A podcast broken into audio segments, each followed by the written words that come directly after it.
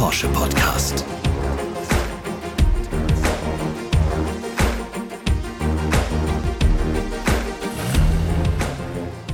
Herzlich willkommen zu einer neuen Folge von 911, dem Porsche Podcast.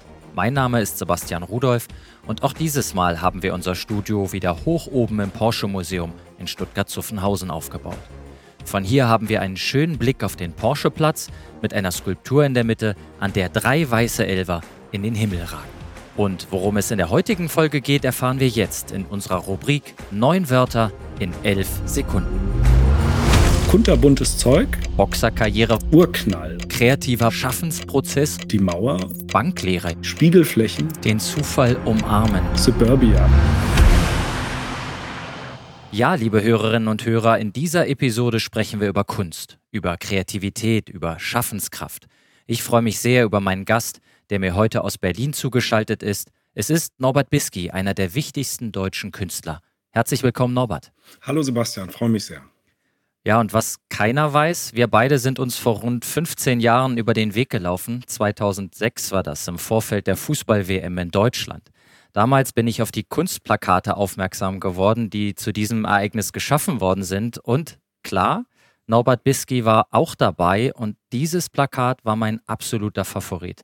Und ja, ich habe es erworben damals und ja, es hängt immer noch an einer meiner Wände. Norbert, erzähl unseren Hörerinnen und Hörern doch mal, was sieht man auf dem Bild und was ist die Geschichte dazu? Ja, auf dem Bild sieht man eigentlich eine typische Fußballsituation ohne Fußball, nämlich ein Knoll von Leuten, die gerade gegeneinander gerasselt sind, total in Bewegung sind, mehrere Oberkörper. Ich glaube, die Beine passen dann nicht so ganz dazu. Also so eine typische Situation, wenn die Fußballer alle um den Ball kämpfen und der Ball aber nicht mehr im Bild ist. Also eine vergleichbare Situation gibt es ja auch beim Baseball oder beim Rugby. Ich wollte eine Situation zeigen, auf der der Fußball keine Rolle spielt und habe da sehr viel drüber nachgedacht und ich wollte Bewegung sichtbar machen, was ja fast unmöglich ist, aber die unmöglichen Sachen sind natürlich die interessantesten. Also Bewegung darzustellen ist extrem schwer. Auf der anderen Seite ist es aber so, dass Forscher sich mit Attraktivität beschäftigt haben und herausgefunden haben, das Attraktivste für das menschliche Auge ist Bewegung. Wenn sich etwas bewegt, müssen wir da sofort hinstarren. Und das fand ich sehr faszinierend und das spielt in meiner Arbeit eine ganz große Rolle. Und das habe ich in dem Bild, das ich für dieses Plakat gemalt habe, auch umgesetzt. Ich war dann sehr froh, dass ein paar meiner Kollegen, also andere Künstler wurden auch gefragt, einen Plakatbeitrag zu leisten, dass die dann den Fußball gemalt haben, der auf meinem Bild gar nicht vorkommt. Es ist interessant, weil Kunst in dem Fall statisch erzeugt gleichzeitig so eine Dynamik in diesem Bild. Also du hast das gut beschrieben und ich musste sofort hinschauen, obwohl es statisch war und kein Ball. Aber ist ein tolles Kunstwerk. Wie hältst du es selbst mit Sport? Bist du Fußballfan oder hast du als Kind viel Zeit auf dem Bolzplatz verbracht? Ja, also ich habe mich gerade damals, 2006, äh, sehr auch von der neu erwachten Euphorie für die deutsche Nationalmannschaft mit anstecken lassen. Ich fand, das war eine tolle Atmosphäre. Das ist ja über viele Jahre jetzt auch dann fortgesetzt worden, bis hin zum Weltmeister in Brasilien. Also ich verfolge jetzt nicht jedes Ligaspiel, aber ich finde, Fußball ist schon eine verrückte, tolle Sache. Und ich selbst habe als Kind auch Fußball gespielt, habe mich dann allerdings durch eine Verkettung von Zufällen eher dem Boxen zugewandt und war da auch ganz gut, weil ich nämlich Linkshänder bin und das bringt die anderen immer durcheinander, die gegen einen boxen. Meine Karriere endete dann, ähm, als ich irgendwann mit ziemlich matschigem Kopf nach Hause kam und meine Eltern sagten: So, jetzt ist aber, jetzt ist mal gut, jetzt äh, musst du dich da nicht jede Woche prügeln. Sonst wäre ich vielleicht ein ganz guter Boxer geworden. Auch eine schöne Geschichte. Du hast deine Kindheit erwähnt, die ersten zehn Jahre hast du in Leipzig verbracht. Welche Erinnerungen hast du noch an diese Zeit? Ich habe wirklich sehr gute Erinnerungen und tolle Erinnerungen an Leipzig. Man äh, kann es ja jetzt sehen, wenn du nach Leipzig fährst. Es ist architektonisch eine unglaublich schöne Stadt, weil äh, die Juwelen, also die Häuser, ganz viel Jugendstil, äh, Biedermeier, tolle Architektur bis hin zu Art Deco Gebäuden, großzügig angelegt, sehr grün. Das war natürlich, als ich in der doch sehr grauen und von Braunkohle Wolken verhangenen Stadt groß geworden bin, war das sozusagen nur in Ansätzen erkennbar. Es hat nicht so gefunkelt wie jetzt und war auch nicht so bunt. Aber man konnte sehen, das ist eine sehr, sehr lebenswerte Umgebung. Und es wird ja viel über Städte gesprochen im Moment und was sie lebenswert macht und ob man nicht doch lieber aufs Land ziehen soll und so. Und Leipzig hat, glaube ich, eine wirklich perfekte Größe für eine Stadt. Es ist eigentlich keine riesige Stadt, aber doch eine unglaublich angenehme von der Größe her. Und ich bin in so einem Viertel groß geworden, das nennt sich Stötteritz. Da sind die Gebäude eher dreistöckig. Das ist also schon fast Suburbia würde man das, glaube ich, in Amerika nennen. Von der einen Stadt Leipzig bist du in eine größere Stadt gezogen, 1980 war das, mit deiner Familie, nach Berlin. Und wie deine Lebensgeschichte von da an weiterging, hören wir uns nun in einem kurzen Einspieler an. Norbert Bisky wurde 1970 in Leipzig geboren und ist in der DDR aufgewachsen. Der Sohn des PDS-Vorsitzenden Lothar Bisky war früh von der Malerei fasziniert. Künstler wollte er aber nie werden. Nachdem er seinen Grundwehrdienst in der NVA absolviert hatte, studierte er zunächst Germanistik und Kunstgeschichte an der Berliner Humboldt-Universität, bevor er sich dann doch für die Malerei entschied und an der Hochschule der Künste bewarb. Der einstige Meisterschüler von Georg Baselitz zählt heute zur Riege der Young German Artists, die die gegenständliche Malerei wiederentdeckt haben und auch im Ausland große Erfolge feiern. Norbert, wir haben eben gehört, dass du eigentlich nie Künstler werden wolltest. Boxerkarriere war praktisch angelegt, aber Spaß beiseite. Wann und wie hat sich das geändert? Wann kam so dieser Impuls, ja, ich möchte Kunst machen? Das war ein langer Prozess. Es war so, dass ich 19 Jahre alt war, als die Mauer auf einmal offen war und man da durch konnte und ich also das Land, in dem ich gelebt habe, diese DDR verlassen konnte, auch erlebt habe, wie das System in sich zusammenfällt. Und es war eine unglaubliche, schwer zu beschreibende Aufbruchstimmung.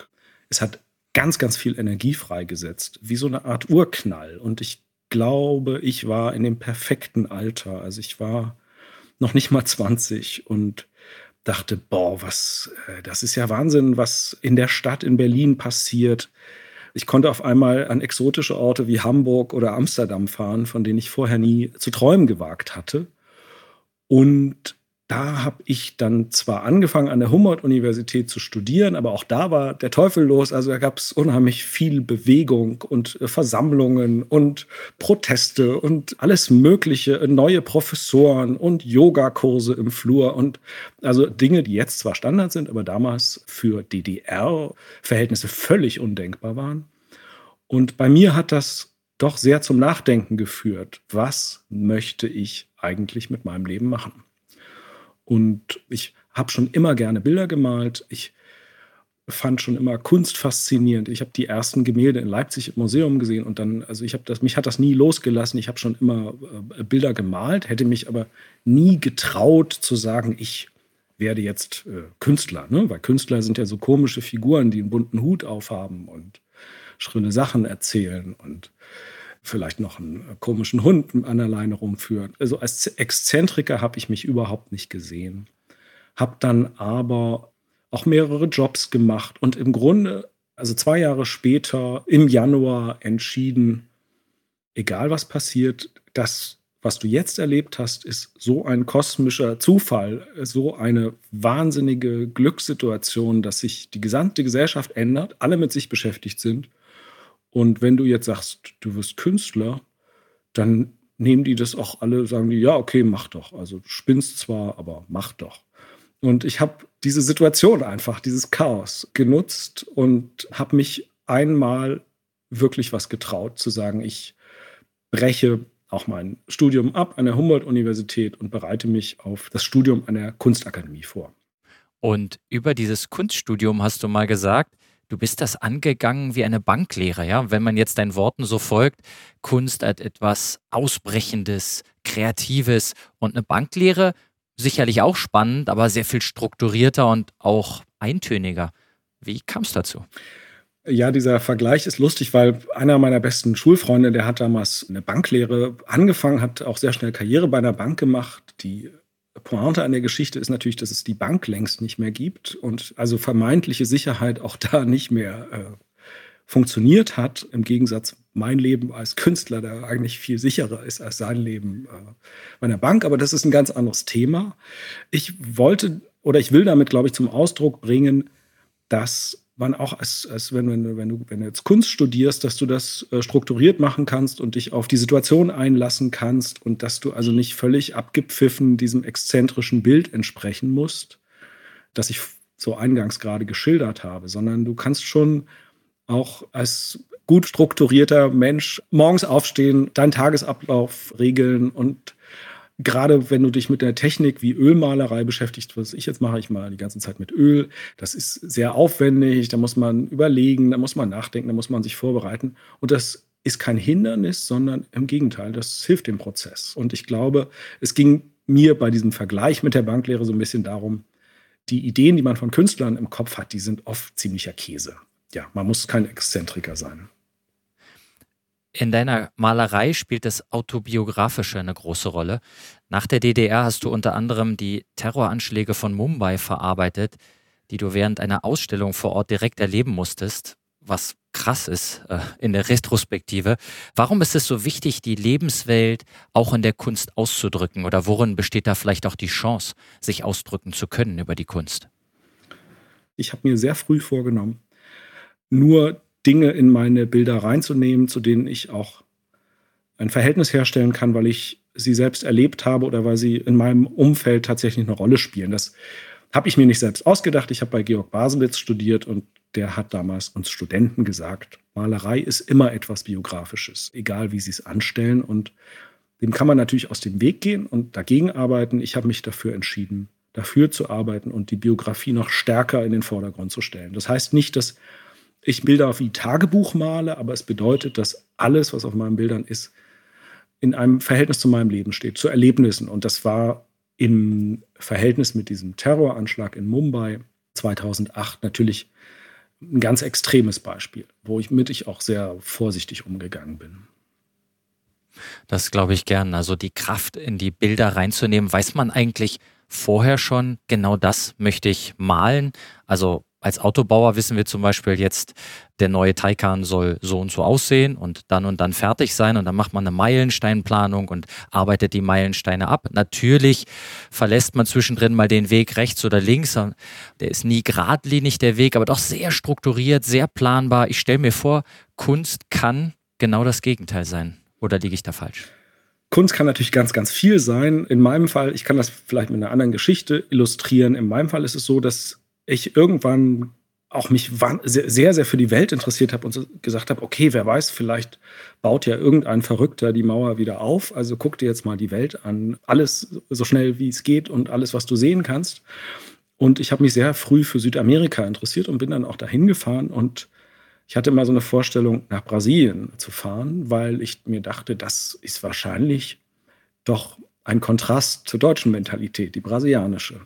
Warum erwähne ich das? Weil äh, ich habe Portugiesisch gelernt, ich habe viel Zeit in Brasilien verbracht, Ausstellungen dort gemacht und ich habe eine große Sache von den Brasilianern gelernt, dass wenn du in São Paulo morgens aufstehst, dann hast du zwar eine Idee davon, wie dein Tag verlaufen wird, du hast aber auch eine Vorstellung, dass du wahrscheinlich improvisieren musst zwischendurch, weil die Vorstellung in so einer Megalopolis-Stadt perfekt alles durchstrukturieren zu können, ähm, ist illusorisch. Das heißt, du musst improvisieren. Und das Schöne an den Brasilianern ist, dass sie das so wirklich auch in ihre Mentalität übernommen haben. Und das hilft mir in meiner Arbeit ungeheuer. Ich bin deutscher Künstler. Ich äh, bin auch sehr geprägt von dem Umfeld, von der Kultur äh, hier in Berlin und der Vorstellung, man könnte alles vorausplanen und also erstmal sich einen Zettel machen, alles aufschreiben und danach das dann abarbeiten. Es tut mir aber sehr gut zu sehen, das Leben funktioniert nicht so. Und äh, ja, also so ein bisschen brasilianischer an die Sache ranzugehen und den Zufall auch zu umarmen. Das hat ja was auch mit Flexibilität und Spiel zu tun. Den Zufall umarmen, das ist eine sehr schöne Aussage, die behalte ich im Hinterkopf. Zu der angesprochenen Berliner Kunstszene gehört auch der Galerist Johann König. Das ist ein sehr einflussreicher Kunstvermarkter in Deutschland, der dich vertritt. Und der ist fast blind. Erinnerst du dich noch, an den ersten Kontakt mit ihm? Ja, das war sehr lustig. Wir haben uns in Berlin kennengelernt. Der Johann hat einen Bruder, der Leo. Der Leo ist ein Galerist in New York und wir haben zusammengearbeitet und wir kannten uns und sind gute Freunde. Leo meinte dann zu mir, ja, komm doch mal, wir treffen jetzt meinen Bruder und dann gehen wir noch irgendwie eine Bar oder so. Und dann habe ich den Johann dann zwischen Mitte und Prenzlauer Berg so auf der Straße Hallo gesagt und ich hatte eine Idee davon, dass es ein junger, äh, ziemlich unerschrockener Galerist ist. Was ich nicht wusste, dass wir im Anschluss, dass ich dann mit den beiden Königbrüdern auf eine Party gegangen bin und da habe ich dann Johann in Aktion erlebt. Johann ist nämlich ein wahnsinnig toller Tänzer und hat ein wahnsinnig cooles Gefühl, was Musik betrifft und hat völlig unerschrocken sich auf die Tanzfläche gestürzt und hat so manchem pikierten äh, Mitte-Jappi gezeigt, wie eine Party geht. Das hat mich schwer beeindruckt. So haben wir uns kennengelernt. Also wir haben dann äh, Jahre später erst angefangen, äh, zusammenzuarbeiten. Und wie kann man sich die Zusammenarbeit vorstellen? Also ein bisschen Lockerheit, mal eine Party zusammen, auch befreundet sein und auf der anderen Seite die Kunstszene zu bespielen? Oder gib uns einen Einblick. Ja, das ist natürlich sehr wichtig. Also das Wichtigste bei sowieso bei allen Arbeitsverhältnissen oder Künstler und Umfeld ist natürlich Vertrauen. Und das ist äh, wunderbar in der Königgalerie gibt es flache Hierarchien und ein großes Vertrauensverhältnis. Das heißt, ich weiß, an welchen Punkten ich mich an Johann wenden muss und er weiß, an welchen Punkten er sich an mich wenden muss, um das mal ein bisschen konkreter zu machen. Meistens ist es ja so, Leute sagen, hey, wir finden deine Bilder cool und können wir mal zum Beispiel ins Atelier kommen. Da muss ich den irgendwie sagen, Leute, nee, ihr könnt jetzt gerade nicht ins Atelier kommen, weil bereite gerade eine Ausstellung vor und nächste Woche ist der Transporttermin und ich habe jetzt keine Zeit mit euch zwei Stunden Kaffee zu trinken. Dann ist es toll, wenn der Johann mit denen spricht und sagt, hey, ja, ihr könnt nicht ins Atelier kommen, aber wir können uns ja mal treffen und ich rede mal mit dem Norbert und in 14 Tagen oder in äh, zwei Monaten können wir vielleicht mal alle mal zusammen ins Atelier gehen. Oder andersrum, dass Johann auch ganz gezielt äh, Leute anspricht und ihnen sagt, hey, guck mal hier, da ist ein Künstler, der macht auf einmal ganz andere und ganz neue Sachen, die ihr vorher noch nicht gemacht habt, wollt ihr euch das mal anschauen.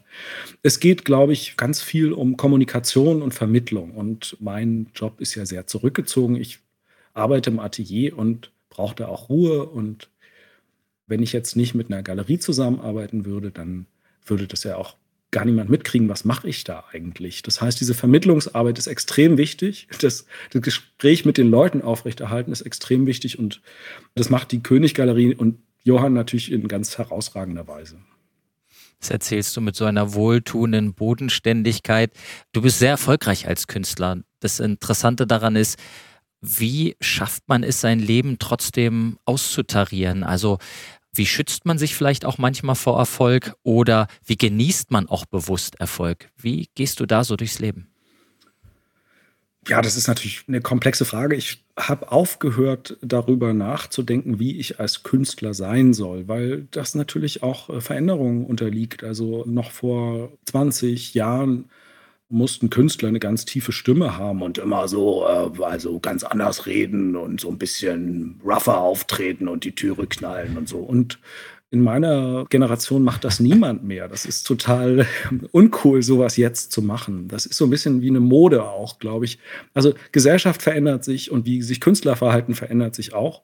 Und das Schöne am Künstlersein ist, ich kann es auch selbst definieren, wie wie ich mich verhalten möchte den Leuten und der Welt gegenüber. Erfolg ist deshalb toll, weil ich natürlich auch unheimlich viel Freiheit und Möglichkeiten äh, dadurch bekomme. Also ich habe die Möglichkeiten, in anderen Ländern Ausstellungen zu machen, andere Orte auf der Welt zu sehen, die ich auch als Tourist äh, so gar nicht erfahren könnte, so wie ich sie jetzt erfahre, wenn ich da hinfahre, eine Ausstellung aufbaue, dann erstmal mit den Leuten rede, ah, sage, okay, ich möchte gerne die Wand da rot streichen, dann sagen die, wie rot, wer macht denn das? Dann sage ich da, ich mache das, dann muss ich in einen Laden gehen, dann bin ich also in Mexico City, gehe in einen Laden und kaufe rote Farbe und allein diese Erlebnisse, die da dran hängen, sind ganz wunderbar und gehören zu den tollen Erlebnissen, die ich habe. Und ansonsten, ich sag mal, die, die blöden Ideen, die, die Erfolg auch bedeuten könnte, also ich gehe nie auf einen roten Teppich, wenn ich irgendwo eingeladen bin und äh, da gibt es dann immer diese roten Teppiche, dann gehe ich da hinten drum rum und da ich auch aussehe, als würde ich Versicherungen verkaufen, interessiert sich auch niemand für mich. Also ich glaube, man kann so, man kann den negativen Seiten auch aus dem Weg gehen. Also das heißt, äh, mein Privatleben ist mein Privatleben und was Erfolg mir ermöglicht, ist viel Zeit und viele Möglichkeiten und auch natürlich Raum. Ich habe zwei Ateliers, wo es ein wahnsinniger Luxus, eins in Spanien, in, wo, wo tolles Licht ist in der Nähe von Malaga. Aber zum Beispiel auch da, ich verrate niemandem, wo das Atelier liegt, weil ich meine Ruhe dort haben möchte. Ein anderes Atelier hier mitten in der Stadt, mitten in Berlin. Das ist so toll. Also die Nachtszene, die Clubszene ist hier im direkten, unmittelbaren Umfeld. Und ich erlebe hier so viel von dem, was, was Großstadt tatsächlich bedeutet. Und das ist, äh, das ist toll. Und das könnte ich natürlich so nicht haben, wenn ich jetzt immer noch nebenbei kellnern müsste. Ähm, genau. Ich weiß nicht, ob das deine Frage jetzt richtig beantwortet hat, aber so, das sind so Dinge, die mir dazu einfallen. Absolut. Also ich nehme mit, weniger roter Teppich, aber schon mal rote Farbe kaufen in Mexico City. tu Dinge, die du noch nie getan hast. Farbe kaufen regelmäßig in Mexico City. Warum nicht? Nee, das ist sehr sympathisch. In jedem Fall inspirierst du mit deiner Kunst andere Menschen und das ist eine Brücke zu Porsche. Wir wollen Menschen zum Träumen inspirieren, auch Menschen Träume erfüllen, Menschen unterstützen, denen es nicht so gut geht im Leben zum Beispiel mit der Nachhaltigkeitsstrategie im sozialen Sinne, aber auch im kulturellen. Äh, wir sind seit Jahren Partner kultureller Projekte, um eben möglichst vielen Menschen auch kostenfreien Zugang zu Kultur zu bieten und darüber eine Inspiration wirken zu lassen. Gab es eine Zeit bei dir, wo du von ja, Unterstützung profitieren konntest?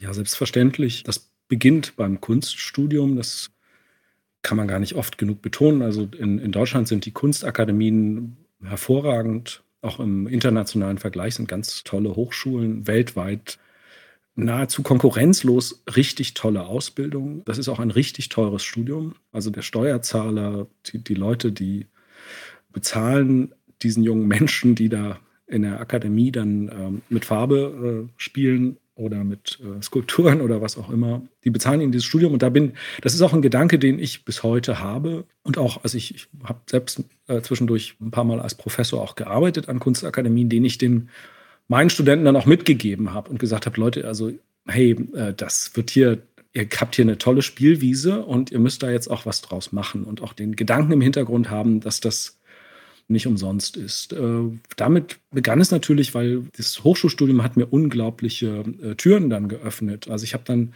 auch ein Stipendium bekommen im Münsterland, auch das öffentlich gefördert. Ähm, Künstlerdorf Schöpping, tolles Stipendium, direkt nach dem Studium.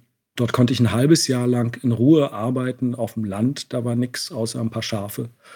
Und ich denke, das ist extrem wichtig, dass natürlich Kunst äh, gefördert wird und schön, dass du das mit dieser Dankbarkeit rückblickend reflektieren kannst und dein Wissen wiederum auch dann als Professor an nachfolgende Künstler weitergibst. Wir sprechen gleich weiter und bevor wir das tun, hören wir uns erst noch einige Fakten zur künstlerischen Karriere von Norbert Bisky und zur Kulturförderung von Porsche an.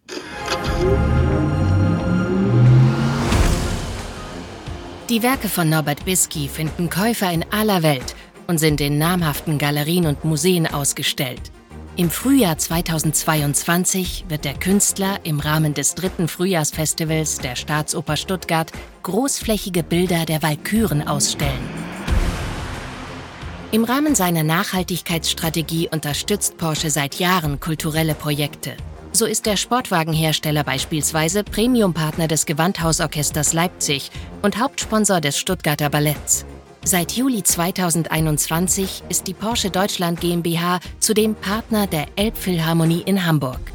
Im Herbst 2021 begann Porsche zudem damit, Künstlerinnen und Künstlern neue Kanäle zu bieten, um ihre Werke einem breiten Publikum bekannt zu machen. Die Ausstellung The Art of Dreams ist als Reihe interaktiver Kunstinstallationen in Metropolen konzipiert. Und die Global Gallery ermöglicht Nachwuchskünstlern, ihre digitalen Werke weltweit auf berühmten Werbeflächen, wie beispielsweise dem Times Square in New York, zu präsentieren. Porsche arbeitet dabei mit der renommierten Galerie König zusammen, die neben jungen Talenten auch Norbert Bisky vertritt. Und ganz am Ende dieses Einspielers haben wir dann auch noch eine Klammer gefunden, die Zusammenarbeit mit der Galerie König, die dich vertritt, aber auch junge Talente. Orientieren die sich dann eigentlich an dem, bewusst jetzt gesagt, großen Norbert Bisky?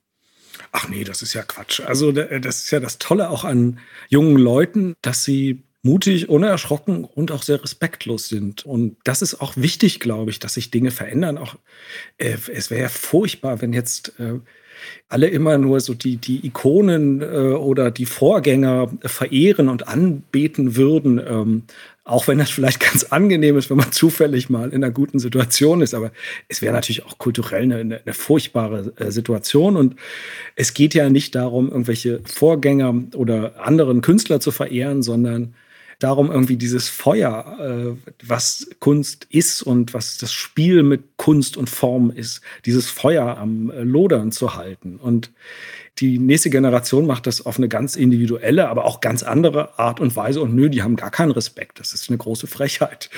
aber ich finde es auch gut. Ist ein bisschen wie im Sport, um in deinem Boxvergleich zu bleiben. Wenn jemand in den Ring geht und vor Ehrfurcht erstarrt, dann kannst du eigentlich gleich wieder rausgehen aus dem Ring. Ja? Du musst deinen eigenen Stil finden, deine eigene Ausdrucksform und sie mögen. Und so ist das scheinbar auch an der Kunst.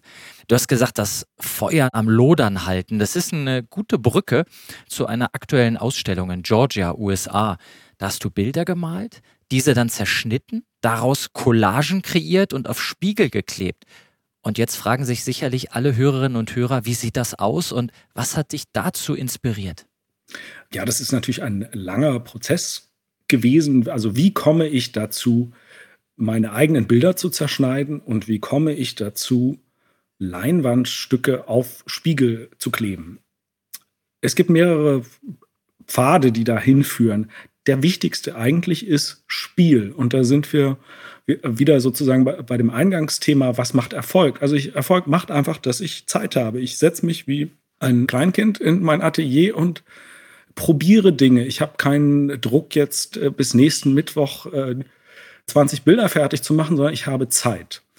Und diese Zeit habe ich genutzt und habe verschiedene Sachen ausprobiert. Und mich hat schon immer interessiert, an welcher Stelle, wenn ich ein Bild male, welche Stellen muss ich genau definieren, um zu zeigen, was, was ich zeigen möchte. Und welche Stellen können undefiniert bleiben, weil ich auch möchte, dass die Betrachterin oder der Betrachter so eine, eine, Tür hat, wo sie in das Bild eintreten kann, also einen Zugang findet.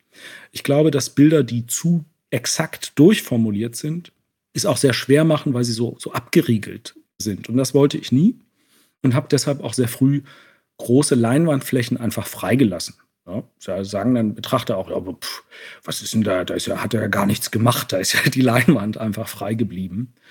Ja, das ist richtig. Und irgendwann, Spiegel sind natürlich eh eine wahnsinnig faszinierende und auch eine extrem präsente Sache auch in unserer Zeit. Also wir sind ja völlig mit äh, Selbstbespiegelung und na, äh, völlig narzisstisches Zeitalter. Wir machen alle Selfies von uns und alle checken ständig, ob die Frisur sitzt oder die Jacke noch richtig oder die Krawatte im verspiegelten Schaufenster in der Innenstadt oder wie auch immer. Das heißt, es ist eigentlich total naheliegend, auch auf Spiegel zu kommen. Und nun kann man Spiegel schlecht malen. Also es gibt keine Farbe für Spiegel. Das heißt, ich habe angefangen, Leinwandstücke auf einen alten Spiegel zu kleben und ähm, habe mich dann mit einer Restauratorin unterhalten, die gesagt hat, oh, das ist aber schwierig, weil das hält alles nicht. Das heißt, wir haben dann lange probiert und experimentiert und haben eine Technik gefunden, wie das gut funktioniert.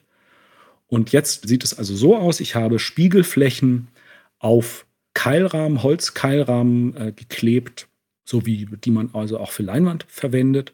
Und auf diese Spiegelflächen, auf denen drapiere ich Leinwandstücke, die Fragmente sind aus Bildern, die ich vorher gemalt habe, wobei ich angefangen habe, einfach Bilder mh, mm, zu äh, Leinwände zu zerschneiden. Aber inzwischen ist es so, dass ich die Leinwände male, schon mit dem Bewusstsein, dass ich sie dann zerschneiden werde.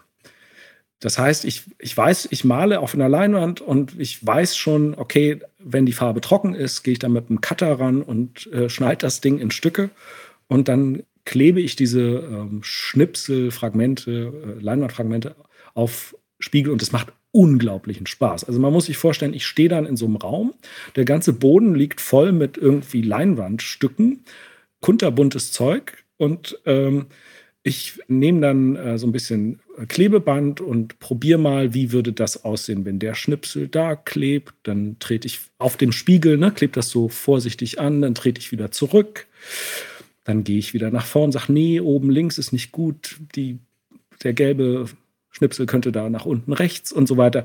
Und das ist ganz toll, macht super viel Spaß. Ich höre Salsa-Musik dabei und äh, herauskommen Bilder, die auch sehr ernste Elemente beinhalten. Also die brennenden Autos sind noch da, auch Zerstörung ist da. Ähm, ganz, ganz viele Dinge, die in meinen Bildern eine Rolle spielen, aber gleichzeitig auch freie Flächen haben, also die Spiegelflächen, auf die die äh, Leinwand aufgeklebt ist. Und das heißt, wenn du dich vor so ein Bild stellst, dann siehst du auf der einen Seite meine Bildwelt, bist vielleicht auch total angenervt von meiner Bildwelt, siehst aber gleichzeitig auch dein eigenes Gesicht. Ja, das ist ein ähm, Effekt, den ich sehr mag und ich werde das jetzt zum ersten Mal im sehr, sehr großen Stil präsentieren in diesem äh, Museum of Art in äh, Savannah in Georgia. Und da freue ich mich sehr darauf. Es wird eine ganze große Wand geben, nur mit diesen Spiegelarbeiten. Und die Ausstellung heißt passenderweise Mirror Society, weil ja, äh, es geht, glaube ich, in unserer Gesellschaft im Moment auch sehr viel um Reflexion und Selbstbespiegelung und äh, Selbstvergewisserung. Und diese Themen greife ich da eben auf. Hört sich super spannend an. Ich hätte noch lange folgen können und ich bin mir sicher, dass viele Zuhörerinnen und Zuhörer jetzt gerne mal dein Atelier sehen wollen. Aber wir haben gelernt, es gibt zumindest einen gut befreundeten Galerist, der so ein bisschen überbrücken kann, weil du kannst ja nicht dein Atelier zum Wohnzimmer machen. Also ein kreativer Schaffensprozess und Kreativität bringt Leidenschaft mit sich. Du hast gesagt, es macht dir super viel Spaß, aber ich glaube, es kostet richtig viel Energie. Und meine Frage ist, wie bleibt man eigentlich kreativ? Das geht ja nicht per Knopfdruck. Mm, ich glaube, das Wichtigste ist, offen und sensibel zu bleiben. Also, äh, ich weiß nicht, Kreativität ist eh ein fragwürdiger Begriff, ganz ehrlich, finde ich. Ähm, was bedeutet es? Bedeutet, am Leben zu sein, möglichst auch für mich in der Gegenwart zu leben, also nicht abgehoben auf irgendeinem Schloss in der Uckermark oder weiß der Kuckuck, sondern so mittendrin. Das bedeutet es für mich. Und wach und sensibel zu sein, also zu gucken, was passiert denn, wie äh, verändern sich Stimmungen, was das be beginnt beim Tageslicht. Oh, jetzt äh, hat sich das Wetter schon wieder gedreht und es geht natürlich bis hin zu politischen Veränderungen oder ökologischen Problemen. Also wenn ich jetzt sagen würde, okay, das äh, interessiert mich alles nicht, dass die äh, jungen Leute jetzt sagen, hey, fang doch mal an, dass wir uns um die Zukunft der Erde kümmern. Also das sind Dinge, die muss ich natürlich erfassen können, wenn ich sensibel und wach bin. Ich glaube, das ist auch, das Problem liegt eher in einer anderen Richtung. Wie schaffe ich es, meine eigene Sensibilität wieder einzufangen? Weil wenn ich mich ganz äh, wach und sensibel mache im Atelier, dann äh, rauszugehen und dann, weiß ich nicht, mit der U-Bahn zu fahren, das ist dann schon auch eine krasse Erfahrung, wenn man sehr, sehr äh, sensibel und wach äh, ist, dann, äh, also ich habe dann manchmal eher in die andere Richtung Schwierigkeiten, meine Sensibilität wieder ein bisschen runterzudimmen, damit ich auch im Alltag klarkomme. Das ist, glaube ich, dann der Effekt, den man so an Künstlern manchmal auch komisch findet. Aber ah, was hat denn der jetzt? Warum ist denn der jetzt so? Ja, so, was, was ist jetzt mit seinen Nerven los? Warum ist der jetzt so sensibel? Ich glaube, daraus entsteht Kreativität, dass man etwas mitbekommt und das äh, versucht auch bewusst ähm, einzufangen und auch festzuhalten. Es ist natürlich auch meine Aufgabe, nicht nur Eindrücke zu haben, sondern auch dann mich auszudrücken. Das heißt, Dinge, die ich wahrnehme, auch auf die Leinwand oder aufs Papier zu bringen. So gut wie es geht. Also sensibel bleiben, wach sein, sicherlich auch immer Demut haben vor dem nächsten Kunstwerk, zumindest stelle ich mir das so vor. Talent gehört zur Kunst sicherlich dazu, wie beim Sport auch. Im Sport sagt man oft, die Einstellung schlägt sogar das Talent. Also Talent alleine reicht nicht. Du brauchst auch Leidenschaft und vieles mehr.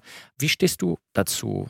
Ich habe bei Basel jetzt studiert, der hat gesagt, ja, also pff, äh, ich habe keinerlei Talent, aber die anderen haben auch keins. Das ist so ziemlich ein Originalzitat von Basel, jetzt ein bisschen ähm, ähm, sehr auch in seinem Stil formuliert. Aber ich habe das als äh, 20-Jähriger nicht verstanden, aber ich verstehe es inzwischen natürlich sehr gut, weil sicherlich ist es sehr von Vorteil, wenn du als bildender Künstler, wenn du ein Formempfinden hast oder es entwickelst und wenn du äh, vielleicht noch ein bisschen dekoratives Talent hast, also eine Idee, welche Farben zusammenpassen könnten. Aber es macht noch überhaupt kein Künstler aus dir und es macht auch noch kein interessantes Bild. Das heißt, ähm, Talent, ja, ein paar Prozent ist irgendwie ganz gut, so wie braucht man auch zum Kochen lernen, glaube ich. Aber viel entscheidender ist natürlich die Frage, wer bist du? Also dich damit zu beschäftigen, was bist du eigentlich für ein Mensch? Was hast du für Ansichten? Und wie machst du die sichtbar? Also welchen Willen entwickelst du, um den Dingen, die dich beschäftigen, Ausdruck zu verleihen? Und diese Willenskraft ist, glaube ich, wesentlich wichtiger als jetzt, äh, weiß ich nicht, ähm, ganz herausragend Farbe anmischen zu können. Das sind alles Dinge, die man auch lernen kann dann ist die Kunst dem Sport sehr viel ähnlicher, als ich vor dem Podcast dachte, denn da spielt die Willenskraft auch eine enorme Rolle. Jetzt ähm, möchte ich mit dir ein Quiz spielen. Das Quiz ist über dich, aber auch für dich und ähm, drei Fragen gibt es an der Stelle mit Antwortkategorien. Bist du bereit? Ja. Gut, dann legen wir los. Welcher Spitzenpolitiker hat über dich einst einen Gastbeitrag in einer Tageszeitung verfasst? War es Angela Merkel, Guido Westerwelle oder Robert Habeck? Na, Angela Merkel natürlich. Das sagst du so zielsicher. Ähm, es war Guido Westerwelle. Ich tippe mal, Angela Merkel ist auch ein Fan von dir, aber Guido Westerwelle äh, schrieb den Text Verliebte Jungs 2003 und er schrieb auch davon, dass du ihm ein gekauftes Bild persönlich vorbeigebracht hast. Das hält das Bild aus. Also sehr sympathisch, muss ich sagen mhm. dazu. Ja, das ist natürlich ganz lange her. Ja. Mhm. Zweite Frage. Kommen wir zu den Kunstkritikern. Welche Beschreibung ist einem der Kunstkritiker davon tatsächlich zu dir eingefallen? Entweder der Günter Grass der Malerei oder der Elon Musk der Malerei oder der Tarantino der Malerei? Damit kann ich sehr gut leben. Äh, ich verehre Tarantino und ähm, zu viel der, der Lorbeeren für mich, aber das ist ein Vergleich. Äh, da, da, ja, wunderbar. Ist ein, ist ein wichtiger, interessanter Künstler, Tarantino, und ich male natürlich nur mit Ölfarbe und mache keine Filme, aber okay, das ist ein Vergleich, mit dem ich irgendwie sehr gut leben kann. Du bist in deiner Antwort so sicher und lieferst gleich die Erklärung dazu, dass ich nur noch sagen kann, genau richtig, Norbert, der Tarantino der Malerei. Kommen wir zum Abschluss. Diesmal gibt es eine Frage mit einem Sound dazu. Die Frage kommt aus dem Porsche-Kosmos und ich spiele dir jetzt einen Motorsound eines unserer Fahrzeuge vor. Und du sagst mir bitte, welches das ist. Und damit es nicht allzu schwer ist, gebe ich dir drei Optionen vor. Entweder ist es der Porsche Taycan, der vollelektrische, oder es ist der Porsche Macan, oder es ist der 911. Und jetzt spiele ich dir den Sound vor.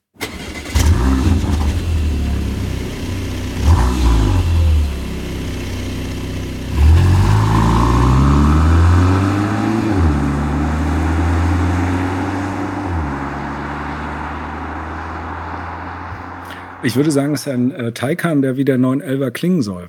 Das wäre meine Antwort. und wenn man das miteinander kombiniert, entnehme ich deinen Worten, dass es der Porsche Macan ist. Und es ist genau richtig. Super. Es ist der Macan. Und wir haben äh, versucht, eine Brücke zu bauen zur Stadt Leipzig, denn dort wird er produziert und es ist aktuell das weltweit am meistverkaufte Porsche-Modell, also passend zum Jubiläum. Das Werk Leipzig feiert 20-jähriges Jubiläum. Du siehst, auch wir haben eine schöne Verbindung zur Stadt Leipzig. Vielen Dank fürs Mitspielen, Norbert. Und jetzt seid ihr dran, liebe Zuhörerinnen und Zuhörer. Auch in dieser Episode unseres neuen Elf Podcasts könnt ihr wieder etwas gewinnen. Die Porsche AG verlost ein Exemplar des Porsche Artbook. Es versammelt über 100 Werke verschiedener Künstler und in jedem Kunstwerk steckt ein Porsche. Das Gewinnspiel läuft ab sofort bis zum Erscheinungstermin der nächsten 911 Podcast-Folge. Um teilzunehmen, einfach eine E-Mail mit der Antwort auf die Gewinnspielfrage an podcast.porsche.de schicken.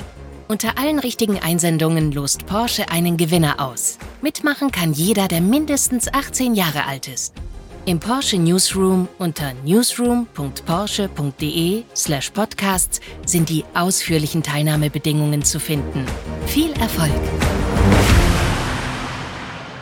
So, und jetzt fehlt nur noch die Frage und Norbert Bisky darf diesmal nicht helfen, denn die Frage geht über ihn. Wo wird Norbert Bisky im Frühjahr 2022 großflächige Bilder der Walküren ausstellen? Schickt eure Lösung einfach per Mail an podcast.porsche.de und wir drücken euch ganz fest die Daumen. So, wir kommen langsam zum Ende unserer heutigen Folge. Die Zeit ist im Fluge vergangen. Aber eine habe ich noch, Norbert. Was wünschst du dir für die Zukunft? Also, was kannst du dir als Künstler noch vorstellen, zu entdecken, äh, zu erschaffen? Ja, ich wünsche mir noch mal längere Zeit in Brasilien zu verbringen. Ich war gerade da, jetzt auch wieder, bin gerade seit 14 Tagen erst wieder zurück in äh, Berlin. Und ich muss sagen, dass ich nach längerer Zeit wieder so beeindruckt war von dem Land und dem Chaos und der Schönheit und dem Mix und der ganzen visionären Kraft, die auch in diesem Land angelegt ist, dass ich gerne dort längere Zeit nochmal verbringen würde. Und das bedeutet immer einfach ein Atelier mieten und dann dort sein. Das habe ich schon an mehreren Stellen gemacht. Äh, ich habe mal mehrere Monate äh, in Tel Aviv verbracht, weil ich einen ähnlichen Impuls hatte und dachte, hey, ich muss mal hier arbeiten und an einen Ort zu gehen, den du noch nicht so gut kennst und dort zu arbeiten. Also ein Atelier zu haben, die Tür zu schließen und zu malen und dann aber die Tür zu öffnen und rauszugehen und in einem völlig anderen Umfeld äh, zu sein. Das, das ist das, was ich mir wünsche. Und dann natürlich, ich wünsche mir, dass die blöde Pandemie zu Ende geht, ganz klar. Und ich wünsche mir, dass ich äh, noch ganz, ganz viele Jahre habe und viel Energie, um völlig andere Bilder zu malen, als die, die ich jetzt gerade male. Und wir wünschen dir dafür viel Gesundheit und Schaffenskraft, Kreativität und um den Bogen zu spannen, vielleicht trifft ja einer der Zuhörerinnen und Zuhörer Norbert Biski beim Farbekaufen in Sao Paulo, wenn er dort ein Atelier gemietet hat. Lieber Norbert, vielen Dank für deine Zeit. Es war eine große Freude, mit dir zu sprechen. Danke an dich, Sebastian. Dankeschön. Ja, liebe Zuhörerinnen und Zuhörer, abonniert und bewertet uns, gebt uns Feedback oder Anregungen an podcast.porsche.de. Ich hoffe, diese Folge hat euch ebenso gut gefallen wie mir. Bleibt gesund und macht's gut. Tschüss.